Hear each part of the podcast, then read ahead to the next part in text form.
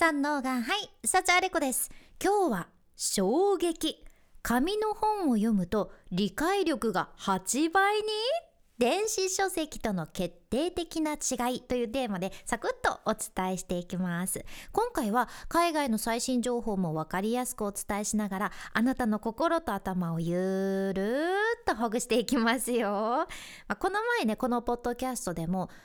本で心を癒して治療するビブリオセラピーっていうのがあるぐらい本がねどれだけ私たちの心の健康を高めてくれるのかっていうのはいろいろお伝えしたっちゃけど今ってさいろんなことがデジタルに移行していってる時代でもちろん昔はねみんなにとって本を読むっていうことが一番のエンタメとか娯楽になってたわけやけど今の時代はもうほとんどの人が暇を潰すっていう時とかちょっとね何かして楽しもうっていう時は本を手に取るっていうよりはスマホとかパソコンとかでね何かちょろちょろって見て楽しんでるんよね。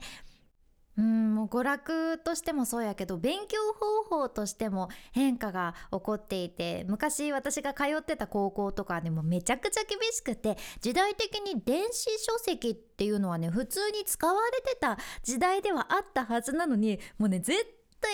全てその日に必要な紙の辞書っていうのは毎日持って帰らないかんやったし毎日学校に持っていかないかんしっていうそんな決まりがあって毎日毎日もうリュックがパンパンですんごいことになっとったじゃん。だって英語だけでも和英辞典に、まあ、普通の英語辞典それからオックスフォードのね英語だけの英辞典っていうので3つあるやん。でそれから古典の辞書漢語の辞書現代語の辞典ってもうこれもう全部分厚くって重くてだからこれ全部入れるとなると重すぎても後ろにひっくり返りそうになりながら一生懸命通ってたん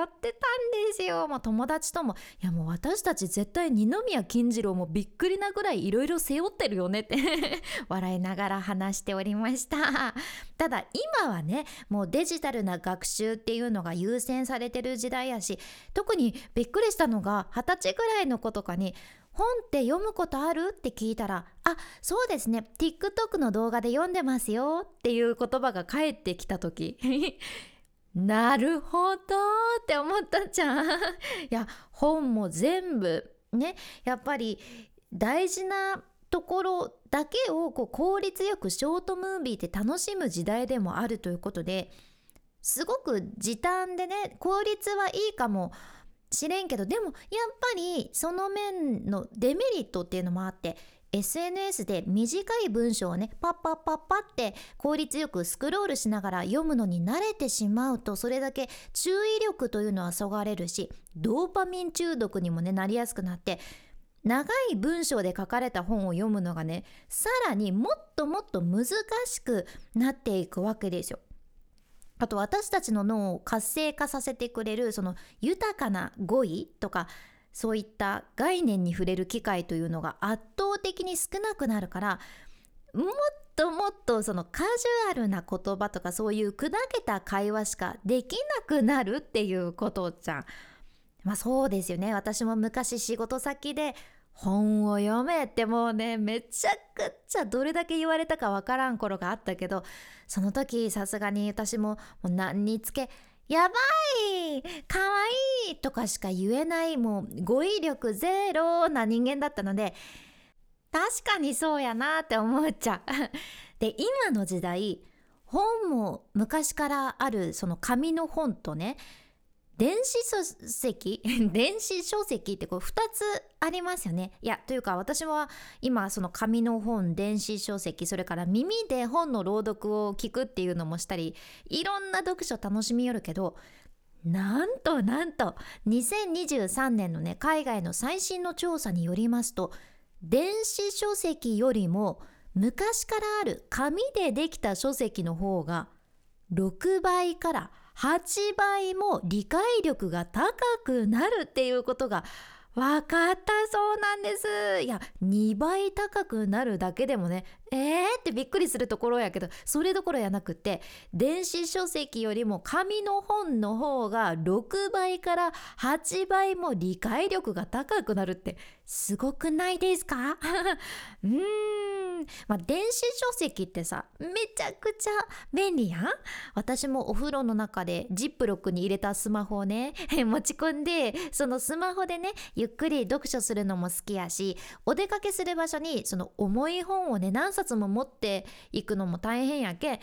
スマホやったらさちょこっと時間できたらささって取り出して読書できるのも好きで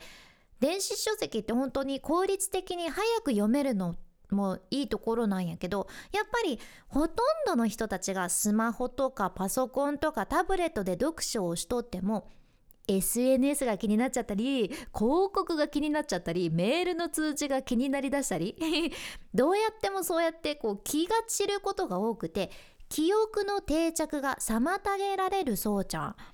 確かに私も電子書籍読みながらそういえばあれ思い出したからメモにスマホのメモに書いとこうとか思ってねパパーってメモ開いたりあそういえば SNS 開いてなかったな見てみようとかね そんなんだったらもう読書に戻れませんってなるじゃん？昔からあるその紙の本ってさそれだけ私たちに没入感をもたらしてくれていて結果その本の内容を効率的に私たちは吸収しやすくなるし内容も思い出しやすくなるっていうことなんですよ。で紙の本を読んだ方がその内容がその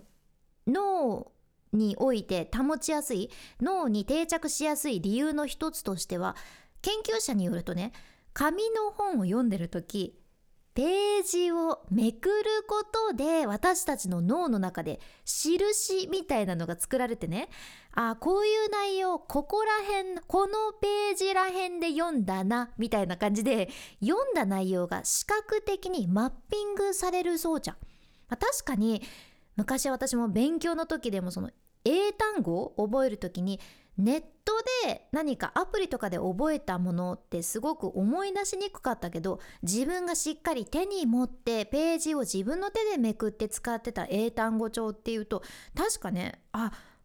ここら辺のページのここら辺にこの位置に書いてあった単語あ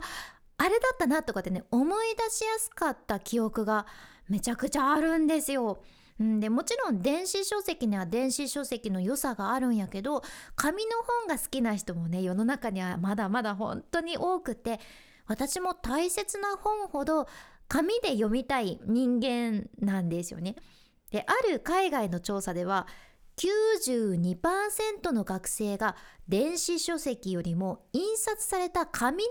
本を好んだっていう結果も出とて、まあ、ネット社会ではあるけどさきっと紙の本はこれからもなくならないんだろうなーってこういう研究結果からも、うん、感じられますよね。私もこれからもきっと紙の本も電子書籍もどっちも楽しむけど深くより理解したいなっていう内容ほど紙の本で読んでみようかなって思いました。あなたは読書ライフ楽しんでらっしゃいますか？まあバランスよくね楽しんでいきたいですよね。今回の内容もちょっとでも何か参考になればとっても嬉しいです。このポッドキャストではあなたの耳と心をゆっくりほぐして毎日ご機嫌に楽しく過ごせるヒントこれからもシェアしていくけもし今日の内容がちょっとでも役に立ったらあなたの大切な人たちにも読書のヒントとして シェアしていただけたらありがたいですちょっとね久しぶりに夫と再開して再開してというか、まあ、出張後に再開して 嬉しいです。これからも最新のエピソードを聞き逃さないようにフォローボタンポチッとまだ押してない方は忘れずに今のうちに押しておいてくださいね。また島暮らし再開でございます。体調に気をつけてゆっくり過ごしていきましょう。君に幸あれ。ではまた。博多弁の幸あれ子でした。